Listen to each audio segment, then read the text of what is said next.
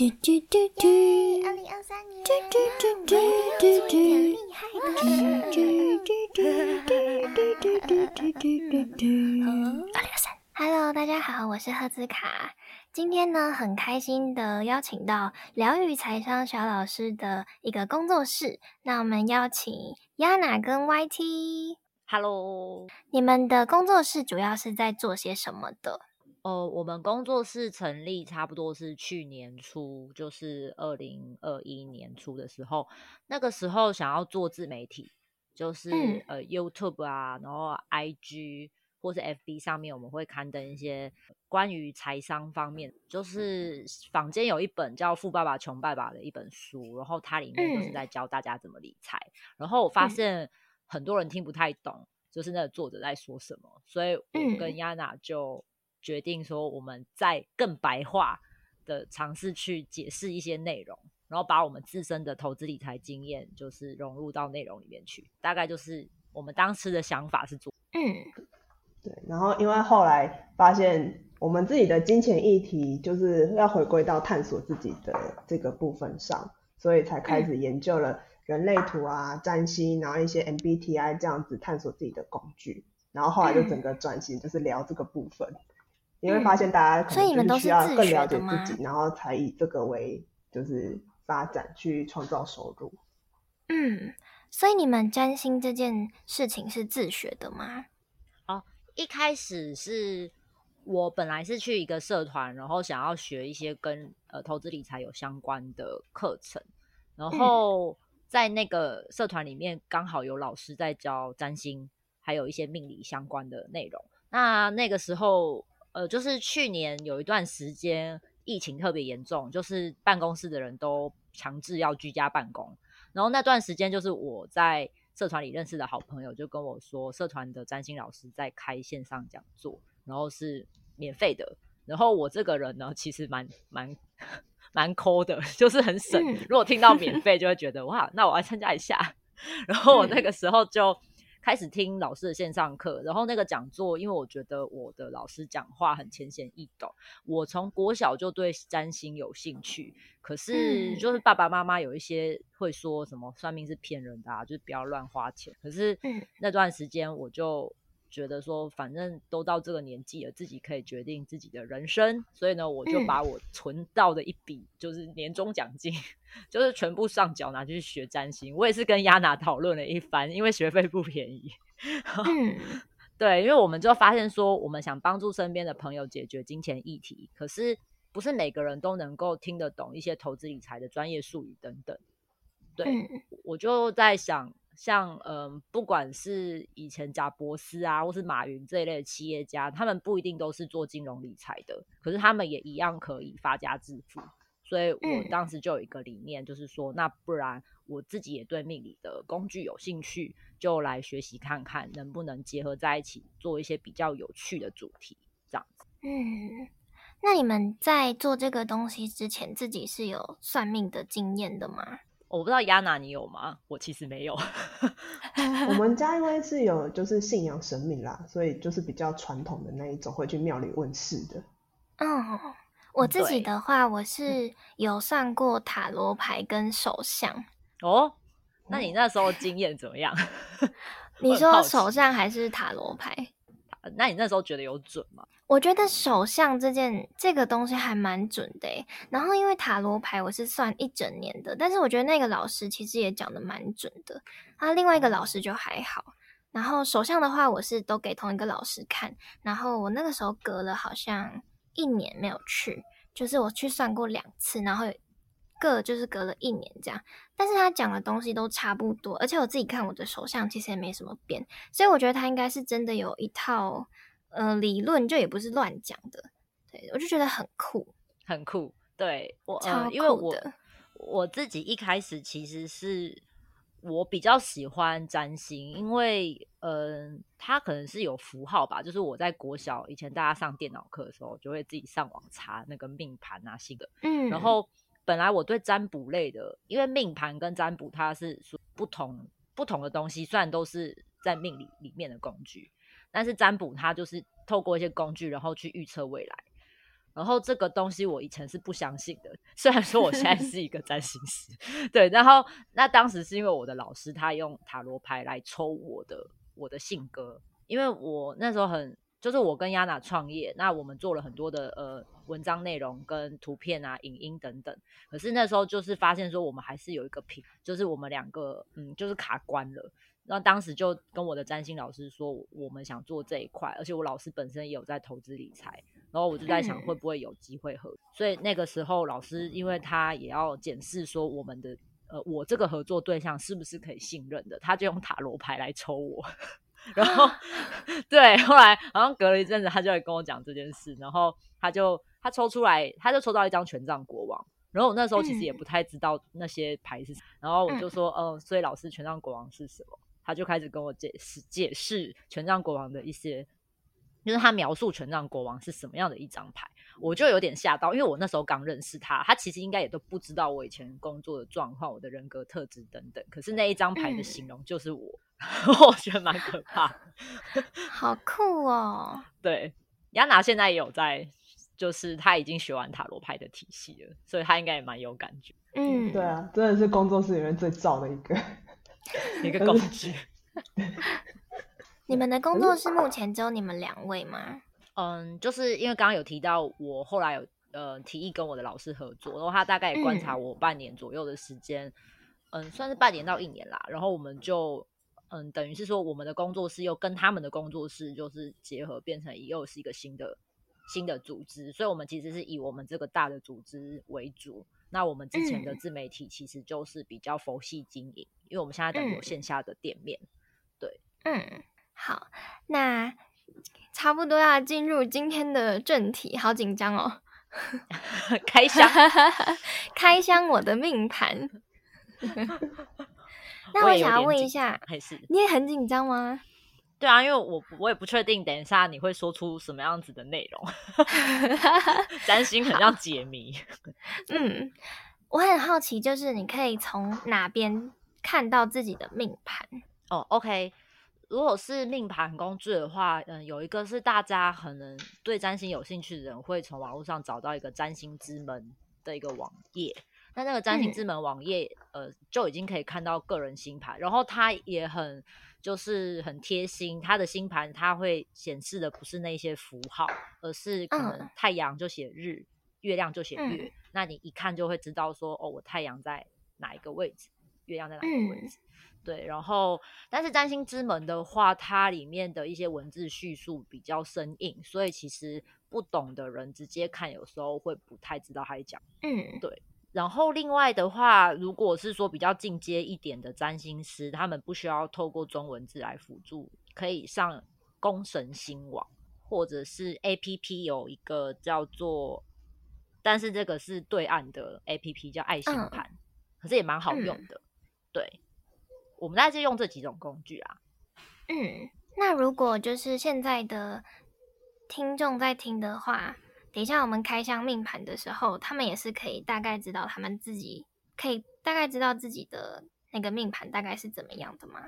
可以，可以，基本上一开始就是直接查占星哦。好，对。那我们今天呢要来开箱我的命盘，主要是要看我的天赋跟我适合的工作。没错，耶。好，那就交给你喽。好的。那那我就先讲一些，然后等下亚娜如果有什么想补充的，她她就是看到什么就可以说。那我先讲一下，因为我们在在我们这个想要教大家如何赚钱的星座体系里呢，我们会看四颗吉星，吉凶的吉。那这四颗吉星，第一个是太阳，第二颗是月亮，第三个是第四个是木星。然后呢，开水小姐刚刚好，四颗行星都是分散的。嗯，这样是好的还是不好的？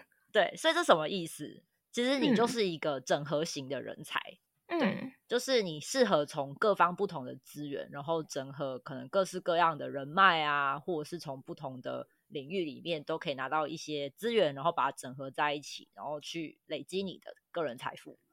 对，嗯，就是我们现在在我们工作室的系统，我们想帮助大家就是及早。累积自己的资产，我们基本上就看四颗吉星，就刚刚有提到。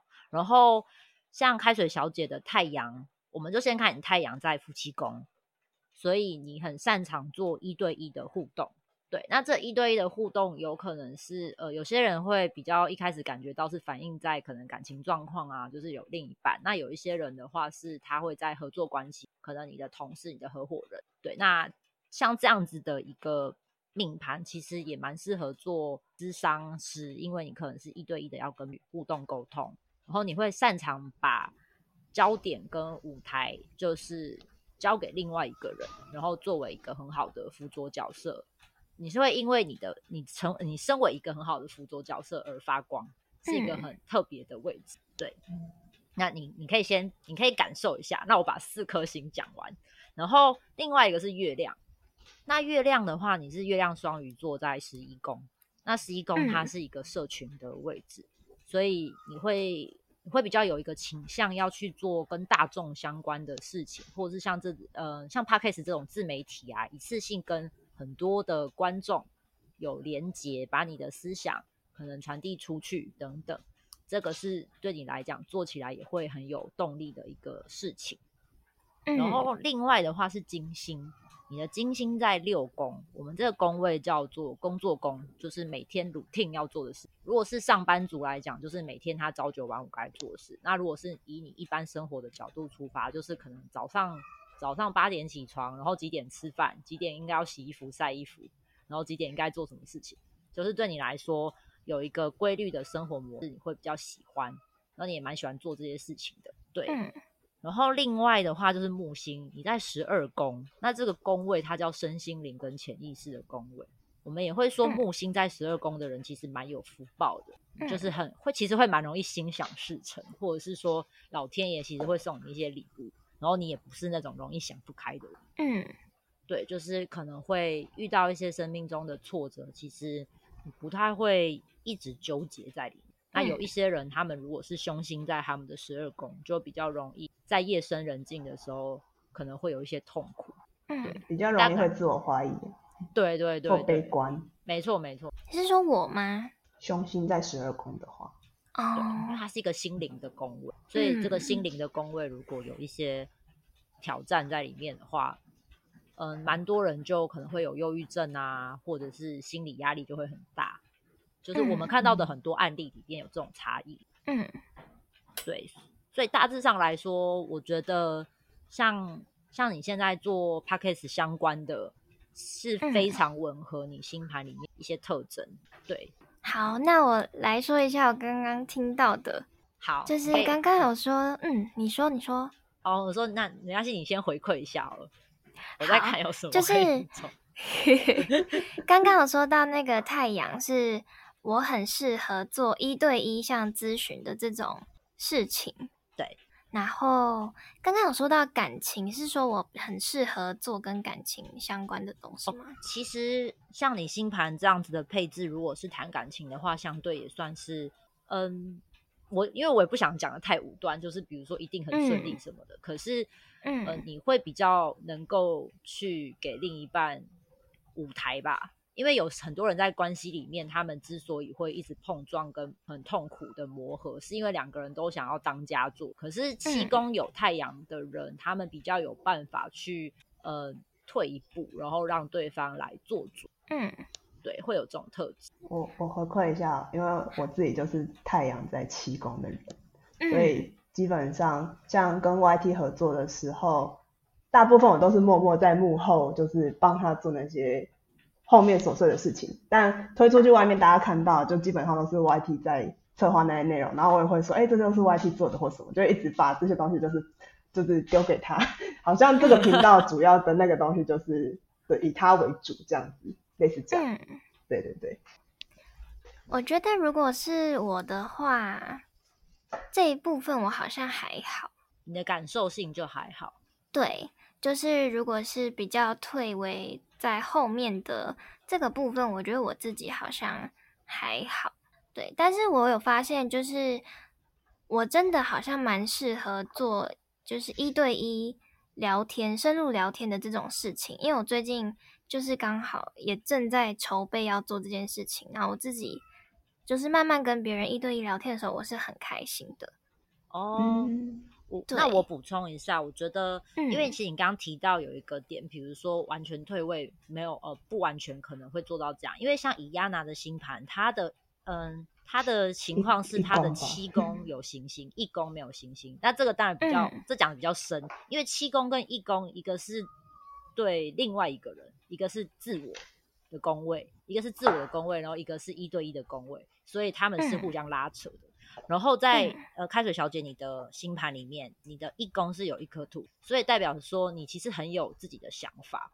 那、嗯这就会在一对一的关系里面，有时候有一些事情你也不能完全。那当然嗯并不是说就一定会造成很大的冲突，只是说在你的生命历程里面，有时候就会面临像诶，有的时候会觉得跟另外一个人一对一很开心，可是对于一些自己坚持的事情，也不见得能够退让。嗯，对，那像亚娜的情况，因为她的一宫是空的，没有行星，就没有一个拉力跟阻力，所以对她而言，嗯她可以很顺畅的，就是可能作为一个辅助的角色，就不会有一个拉扯。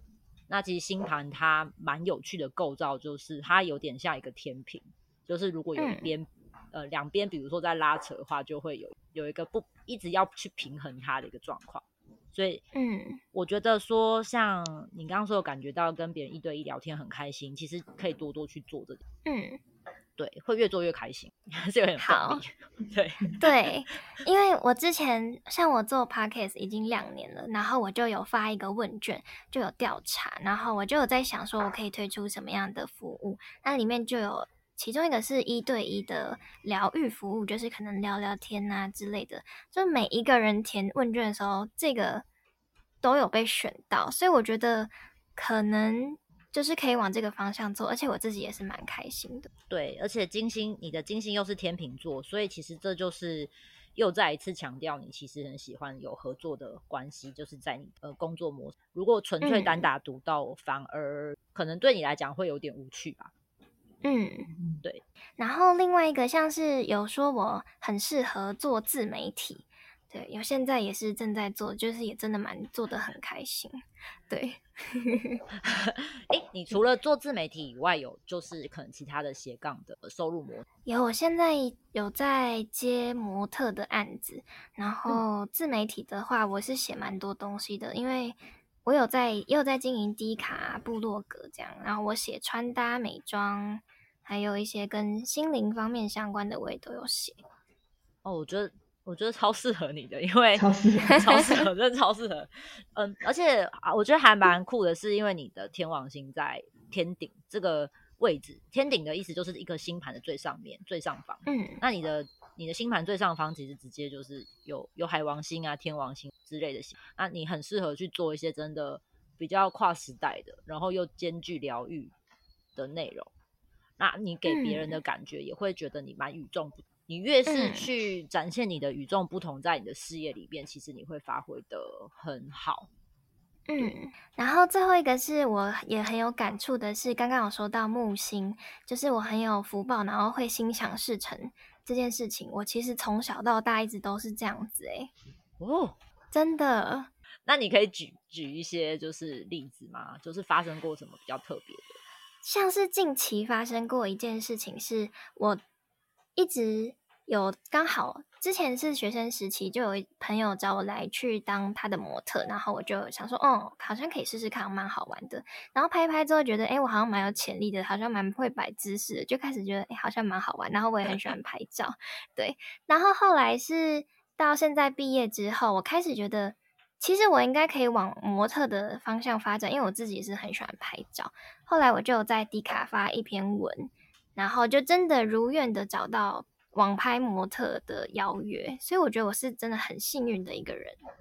嗯，我觉得很不嗯错诶、然后其实你的事业，你在事业宫来讲是水瓶座又有天王星，所以如果说你想要去整合、复合不同的领域，然后变成一些新的主题，我个人是觉得很适合。不完全是要走一些传统路线，就是越非传统，觉得对你来讲会发挥的越好。嗯，对我现在给自己的定位就是写，想说可能什么写个人成长的模特之类的，其实超适合的，因为 我我因为我自己我自己这样看星盘有嗯。因为占星它有现代占星跟古典占星的两种两种角度去看盘。那我最近有刚接触古典占星，我会用一些技巧来看的话，其实你在事业方面去多多更多的展现个人魅力，其实这个是对你来讲是很好的。嗯，就我觉得你蛮说真的，你蛮有责任感，蛮刻苦，愿意吃苦耐劳。嗯，这也看得出来吗？对，土星在一宫，是一个愿意吃苦耐劳的孩子。对我最近确实还蛮工作狂的，有有工作狂倾向，真的吗？有有有工作狂倾向，然后可是你这个工作狂的倾向，我觉得你也不至于是把自己会往死里逼啊，因为毕竟你的土星是金牛，你上升也是金牛，所以我觉得外在形象上面还有对自己好的这方面。比如说让自己吃的好一点啊，然后穿的舒服这一类的事情，你还是会有你的一个坚持在，不是不至于刻苦到，就是可能有些人他就是可能会让自己生活过得很苦，然后东西用的很很很差，因为 我就是属于这种，所以所以我就是可是但是不是说哪一个就是好或坏，这是一个能量的展现，因为我我自己是。看到有一些星盘跟我类似的人，他们会因为很省、很省、很省钱而感到有能量，这是一个很很神秘的事情。就是星盘里面，真的大家会发现说啊，就是有些人会觉得东西就算再怎么差，也不能够差到哪里去。可是有些人是他因为越能够省到那几百块，他就会觉得天哪，真是太棒了。所以很不可。如果听众是摩羯座的朋友们，就辛苦了，会省的很开心。尤其是上升射手座的人，真的蛮疯狂的。对，所以很好玩，这很有趣。我看一下还有什么，像你的理财模式的话，我觉得因为你的财帛宫是双子座，虽然你财帛宫里面是空的，然后我这边就讲一下，因为有些人在星盘里面，他如果看到他的财帛宫是空的，他们就会很紧。就是很紧张，想说啊，那我是不是一辈子都守不住钱？我会没有钱？其实不是这样子看的，就是他没有能量，只是代表说，因为像开水小姐的财帛宫是空的，那嗯，那可能只是说你在投资理财的这个议题上面，可能没有在像一对一关系这这里那么有能量。像可能就是对你来讲，哦，我可能在事业上面有一个合作的关系，或是跟别人可以一对一的聊天沟通，在这一块你会做的很很开心。那如果是财帛宫有有太阳的人，他就会对于投资理财，然后对于自己口袋里现在有多少钱，就是特别的在乎。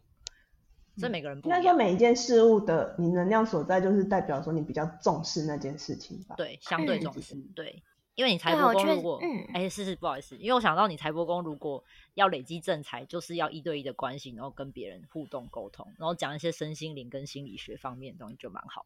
你可以再帮我说一次吗？我刚刚没有听清楚，谢谢。没关系，好，再说一次哦。好，这个地方要录音哦。有时候跟个案说，如果你不确定，他要录音哦。就是因为你财帛宫虽然是空宫，但是宫头是双子座，所以我们有一个技巧，会从双子座的守护星去看你怎么累积。你这个宫位的能量跟正，因为这里是财帛宫嘛，是累积正财。那你的你的双子座的双子座守护星就是水星，水星是一个掌管沟通讲话的行星。那你的水星就是在一对一夫妻宫的宫位，又是天蝎座，所以其实天蝎座它是一个跟神秘学、身心灵、生死学有关系的一个星座。然后七宫一对一等于你很适合在一对一的一个合作关系里面，可能去探讨一些跟天蝎座相关的议题。所以我个人是觉得，像是心理学啊，或者是疗愈啊、身心灵这一块都挺适合的。对，或是一些他人心中的秘密，这些东西都很适合，很适合用来赚钱。就是以你的以你的 case 来讲，嗯，大概是这样。对我这人就是只在乎大家能不能赚到钱，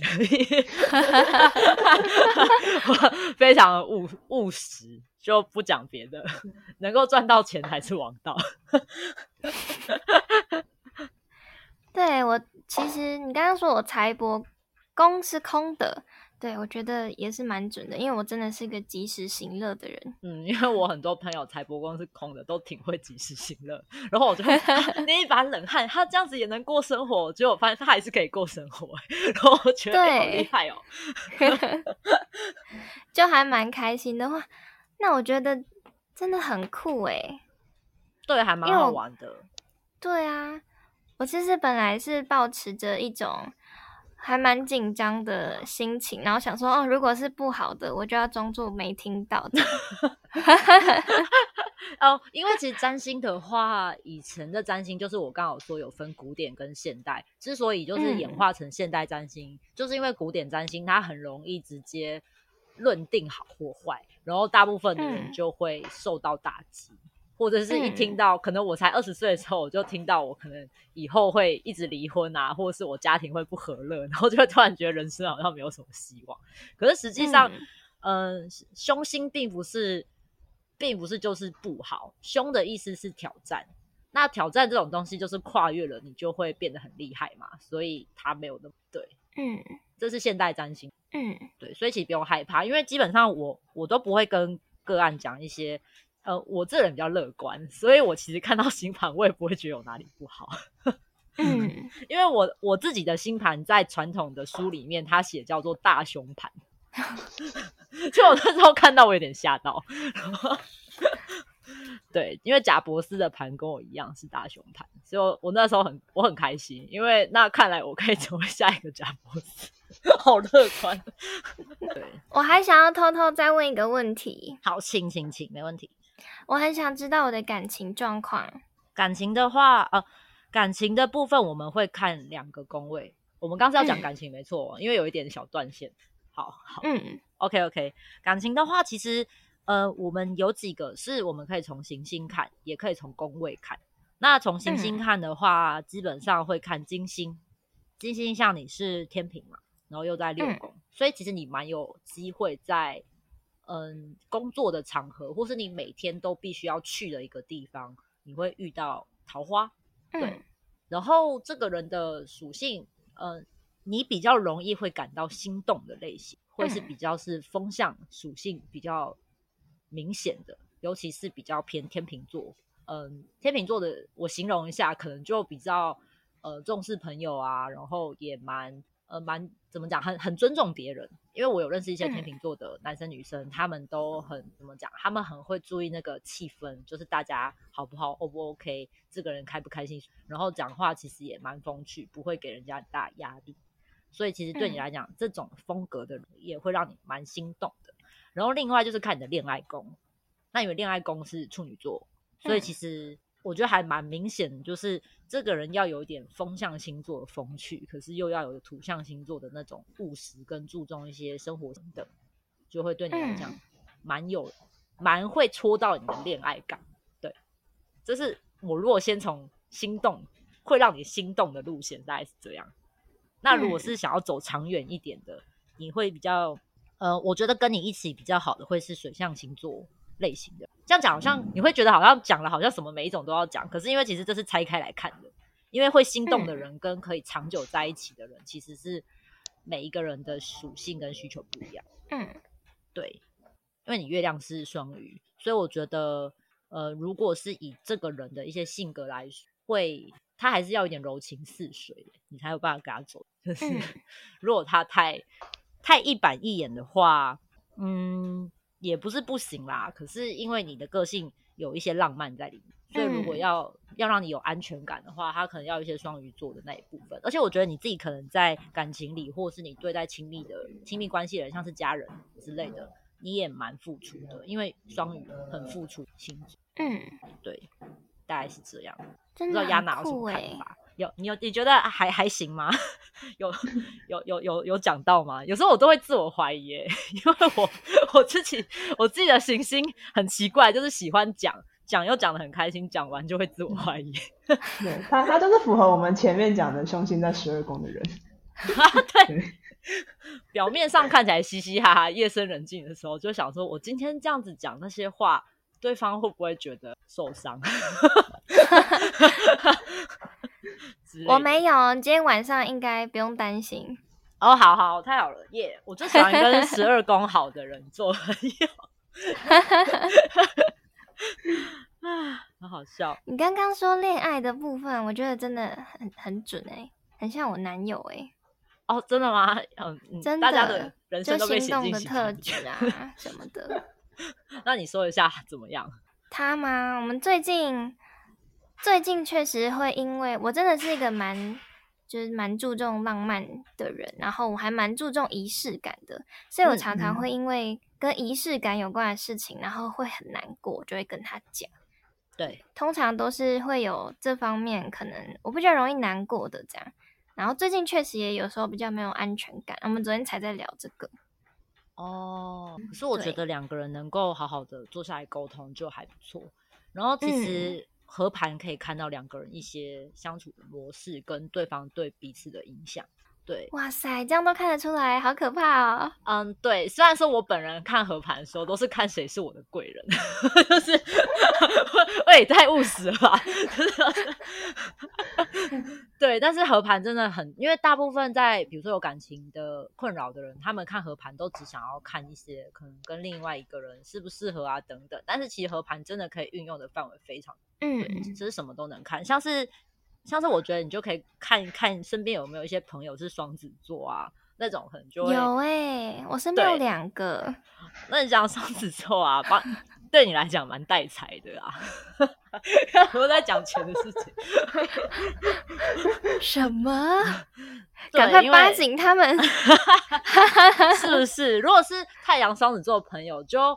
呃，有一些有一些太阳双子座的朋友，可能会让你觉得你会在他们身边更能够找到自己。那有一些是可能会给你一些赚钱的 idea 啊，太酷了，好想要找你去算哦。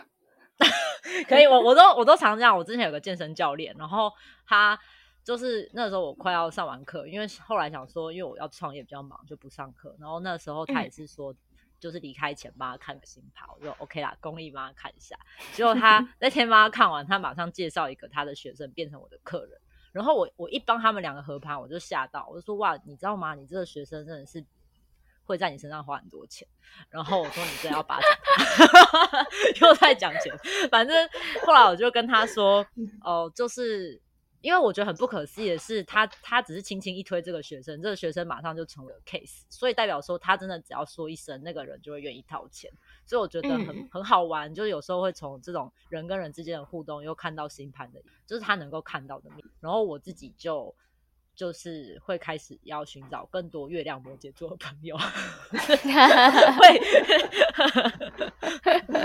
对，所以可以收集一下，收集一下。我就是他其中一个月亮摩羯座的朋友。对对对，没错，就是变成我最好的合作伙伴，然后也变成一个算是可伙伴，也是客户啊。嗯，就是大概是很好玩啦，可以看很多东西。那你的男朋友是太阳是什么？水瓶？水平吗？对。哦，那还不错耶。就是其实，在他对你的事业挺有。嗯，我觉得现在是诶，而且他还蛮支持我的。对，我觉得蛮好的，真的找风象星座的男生相处起来，你有心动感。嗯，还蛮好的，可以可以会有一些思想交流啦，就是嗯，对，对你来讲的情趣就是一些思想交流情趣。嗯，因为你跟我是我金星是水瓶啊，所以本身本人呢很能体会。就是要可以跟我，对对对，有一些斗志，可以斗志的人才好玩。嗯，亚娜都笑了，他可以理解。对，所以所以大概大概是这样吧，我觉得还蛮酷的。然后我觉得其实你也蛮，嗯，因为冥王星在八宫，我自己是觉得你有一些敏锐的地方。你的八宫、十二宫都有行星，这些是水象宫位。如果说大家有听唐插阳老师的 p a c k a g e 我很喜欢听，对，很常讲。就是像有水象宫位有行星的人都直觉力啊、共感力都蛮好。嗯，对，所以其实我觉得，我觉得开水小姐目前有走在自己天赋的道路，持续努力。好感动哦，太棒了！而且我觉得你很适合学习深造，就是多学一些。嗯，我们讲这个是大学以上的高等教育，就是可能网上像我们网上学习占星，或者是像你说你现在在。呃，有做模特啊，然后有时候做穿搭方面的一些分享、研究等等，这些都蛮好的。你还蛮，你还蛮好学，而且我而且你去年的事业运应该也还不错。去年算是嗯慢慢起步，然后今年就走得很快。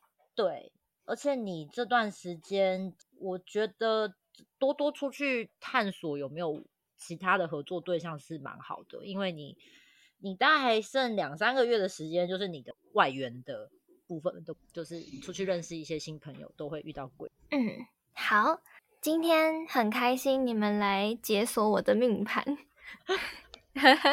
你知道的太多了。想要问问你们的工作室最近有没有什么活动？哦，有。我们现在的话是每个礼拜都会定期办一场，呃，办算是办三场吧，对不对，亚娜？嗯 我们对我蛮随性的，基本上是是表定上都会一个礼拜有三场的，叫做天赋流的一个桌游。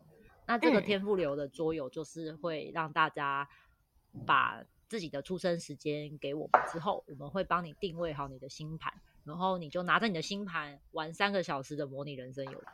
说是三个小时，其实游戏时间是九十分钟啦。那其他时间可能就是一些内容讲解啊、个人星盘的一些解析等等。嗯，然后后来在介绍另外是这个活，我后来在介绍天赋流的活动，我都会说它比较像占星版的大富翁。对对对对对对对，我们透过大富翁，然后看一下你星盘，嗯，算是哪边强哪边弱，然后我们透过游戏去探讨。嗯，你们到时候会有这个活动的连接吗？或者是地点啊？是会在哪里发布这个讯息？这个部分亚娜可以提供一下，好，感谢，因为这亚娜比较比较厉害那种文书的，我这个人就是想到什么一直做一直 做，然后很容易忘记。好，那到时候可以再给我连接，或者是有什么要宣布的，可以再跟我说，然后我再放在资讯栏里面。好，呃，有一个比较特别，是因为呃，我不知道开水小姐有没有接触过嗯人类图，然后嗯对，亚娜哈因为本身有在外面上课，然后我们现在打算要做一些就是占星家人的分享，然后可是我们还在嗯筹备中，之后会在工作室开讲，嗯，大概就是这两。好。然后最后要再问你们一个问题，是我每次只要有和别人录音的话，就会问他们的问题，就是什么样的生活方式是会让你觉得心灵很富足的？我的话，我我的心我想要的心灵生活简单，嗯就是嗯、呃这样讲好像有点叛逆，但是就是我希望我 我身边的就是朋友不太会管我啦，但通常都是亲密的，可能家人啊，只希望嗯他们不要在我耳朵旁边碎碎念，然后让我开开心心的过日子，我就觉得很富足。对，所以我也不用很多钱或什么。我其实一直蛮想要搬到一个可能像是泰国清迈啊，然后一些可能不是说物价非常高的地方，然后有个有网络，然后简单的可能居家环境就是就算是小小的空间，可是呃一般干干净净的，然后我舒舒服服可以每天看书做自己的事情，大概就蛮。嗯那亚娜，我的话应该会是，也是希望有就不用为钱烦恼的自由吧，然后你就弹性做自己喜欢做的事，然后有余力的时候再去帮助别人。没错，我们的我觉得其实我们现在在这条道路上，所以刚刚问到那个问题的时候，我有点卡关。对对对对对，我们正在实践这件事情上。对我嗯们，在实践中。好，那今天很开心可以邀请到你们来，今天真的聊得很嗨耶。很开心吗？太好了！对啊，我觉得很开心。因为我想说，我我亚娜也知道我的个性啊，因为我比较就是我也喜欢跟人家聊天，然后有时候会，我有时候怕我自己讲太多，嗯，不会，我觉得很刚好。很刚好，太好了。对，而且我是第一次，嗯，哦，因为是新朋友啦，然后我又怕说，可能怕说就是讲太多会不会造成困扰。哦，因为我我有时候很喜欢讲很多，然后因为想说，因为你是要录 podcast，我又怕说会不会可能说岔开话题的，造成哦困扰。可是不会。我们这边就是很常岔开话题的。那太好了适合我，好适合我对啊的地方。下次有机会可以再来做客。好啊，好啊，我说我怕我泄露太多天机，我电脑要生气。我电脑说你讲太多了。好，那就谢谢你们今天来。好，谢谢开水小姐的邀请，谢谢。那我们下次见。嗯，好，下次见，拜拜，拜拜。很开心你听到这边，这一集已经结束了。记得关注我的 Instagram、Facebook 和 YouTube 来掌握我的最新资讯。如果你对这集有点想法，也请记得留言和评分让我知道哦。最后，我的最新赞助网页 PayPal Me 已经上线啦，快来请我喝一杯真奶，用行动支持我吧。那我们就下次见，拜拜。